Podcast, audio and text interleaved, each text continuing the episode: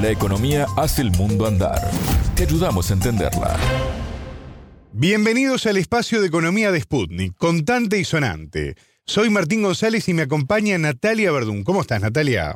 Muy bien, muchas gracias. Hoy vamos a hablar de Venezuela porque se espera que sea el país de mayor crecimiento este 2023 en América Latina. El tema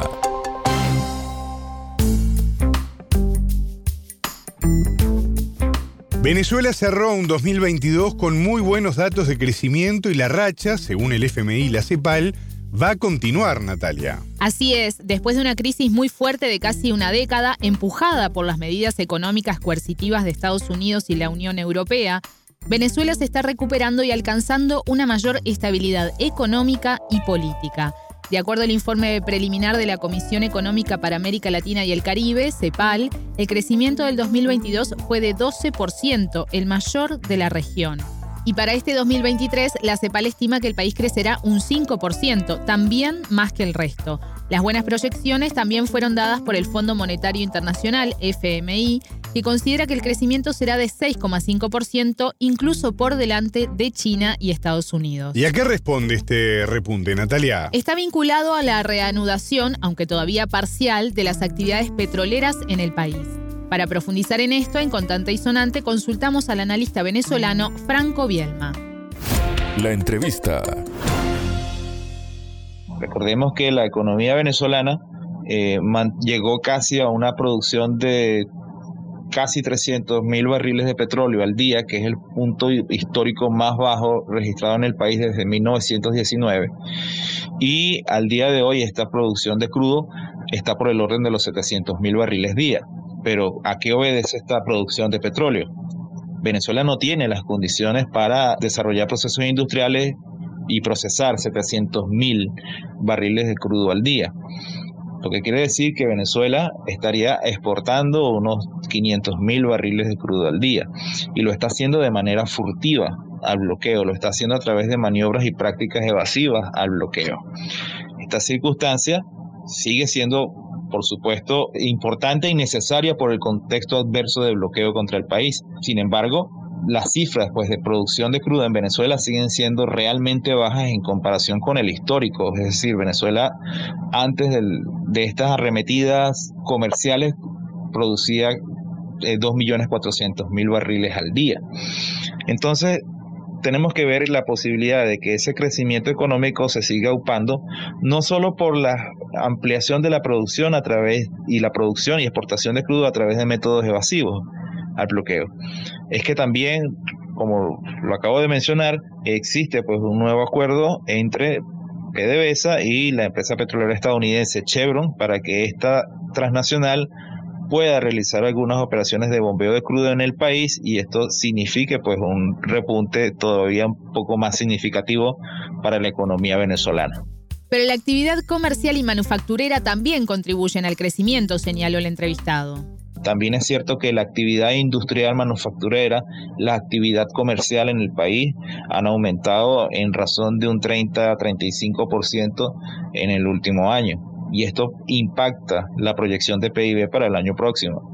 También es cierto que la economía venezolana a través de pequeñas y medianas empresas ha adquirido un nuevo dinamismo, es decir, existe en Venezuela una economía llamada una economía de emprendimiento, de factores atomizados en la economía que de manera combinada están tributando de manera muy importante al desarrollo de la actividad interna. Y esto, por supuesto, es un factor componente pues en la matriz de crecimiento que se está proyectando para el próximo año. Natalia, ¿cómo afectó el conflicto en Ucrania y las sanciones a Rusia en la actividad petrolera venezolana? Se lo preguntamos a Bielma y esto nos dijo. Venezuela sí, en efecto, produce crudo de manera evasiva al bloqueo y esto, vamos a decirlo, es una incongruencia frente a las condiciones objetivas que existen actualmente en el mercado. Es decir, si las decisiones dentro del ámbito energético fueran objetivas y no políticamente teledirigidas, Venezuela ya habría sido desbloqueada, porque la emergencia que ocurre desde febrero, eh, a partir pues, de las sanciones o mal llamadas sanciones contra Rusia, han distorsionado todo el sistema energético y toda la cadena de suministro a nivel internacional. Lo que se está produciendo es un atrincheramiento de las energías en el eje euroasiático y asiático. Rusia está direccionando de manera importantísima ingentes cantidades de petróleo y gas hacia la India, China, Turquía. Mucha de esa energía vuelve de nuevo a Europa a costos superiores. Al mismo tiempo, los estadounidenses están suministrando gas licuado de petróleo a precios exorbitantes para Europa. Y lo que se está generando es el aumento de los costos de la energía de manera muy dramática y adversa para Europa y esto está haciendo inviable pues la continuidad de la industria europea. Entonces esta distorsión que se está generando eh, está produciendo un atrincheramiento de las energías en Eurasia y Asia. ¿Cuántos países con grandes reservas están ahora en el hemisferio occidental? Solo Venezuela. ¿Ok? Lo que quiere decir que si las decisiones en el ámbito energético fueran objetivas, ya ellos hubiesen destrabado la economía venezolana y estarían creando condiciones para el regreso de Venezuela de manera mucho más consistente al mercado internacional, facilitando relaciones con Estados Unidos y Europa. Pero esto no ha ocurrido, solamente existe una medida que favorece únicamente a la empresa Chevron, mientras que empresas europeas que han estado en Venezuela como Total, Repsol y Eni de Francia, España e Italia respectivamente, todavía no se han visto favorecidas con licencias que les permitan a ellos retomar actividades en Venezuela. Lo que quiere decir que Estados Unidos solamente juega sus propios intereses, pero tampoco favorece los intereses de sus propios aliados. Entonces, la repercusión pues, del conflicto internacional contra Rusia ha colocado a Venezuela en una posición favorable, es decir, que abre perspectivas y que allana condiciones, pero esas condiciones y esas circunstancias, esas medidas, esas decisiones todavía no se han materializado.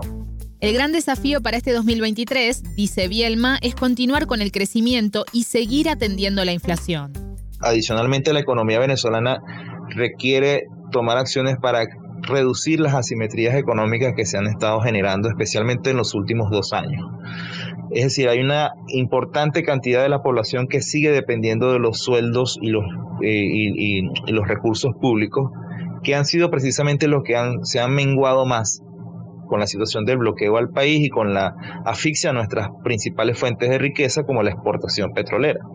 Aunque estas exportaciones se han reanudado de manera muy parcial, de manera evasiva, estas todavía no se han reflejado de manera consistente en las nóminas públicas.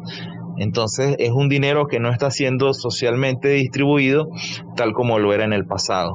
Entonces esto implica pues que hay una población que sigue estando pauperizada y esto genera consecuencias adicionales como el auge de, de las asimetrías o las desigualdades, es decir, una parte de la población involucradas completamente en la economía privada, que ha estado en crecimiento en los últimos años, y una parte de la población que es dependiente del sector público, que sigue con ingresos pauperizados pues a causa de estas situaciones de bloqueo y asfixia contra la economía del país. Obviamente Venezuela, dentro de las propias condiciones objetivas creadas por el bloqueo, eh, debe articular política para tratar de reducir las asimetrías y reducir ese cuadro incipiente pues de desigualdades profundas que ha tomado cuerpo en los últimos años. ¿no?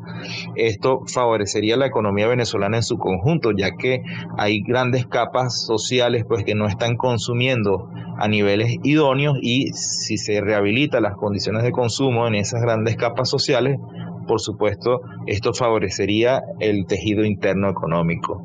Entonces es un elemento a considerar, un, un desafío de los más importantes para la economía en el año 2023 escuchamos al analista venezolano Franco Bienma. Muchas gracias, Natalia. De nada. Contante y sonante desde Montevideo.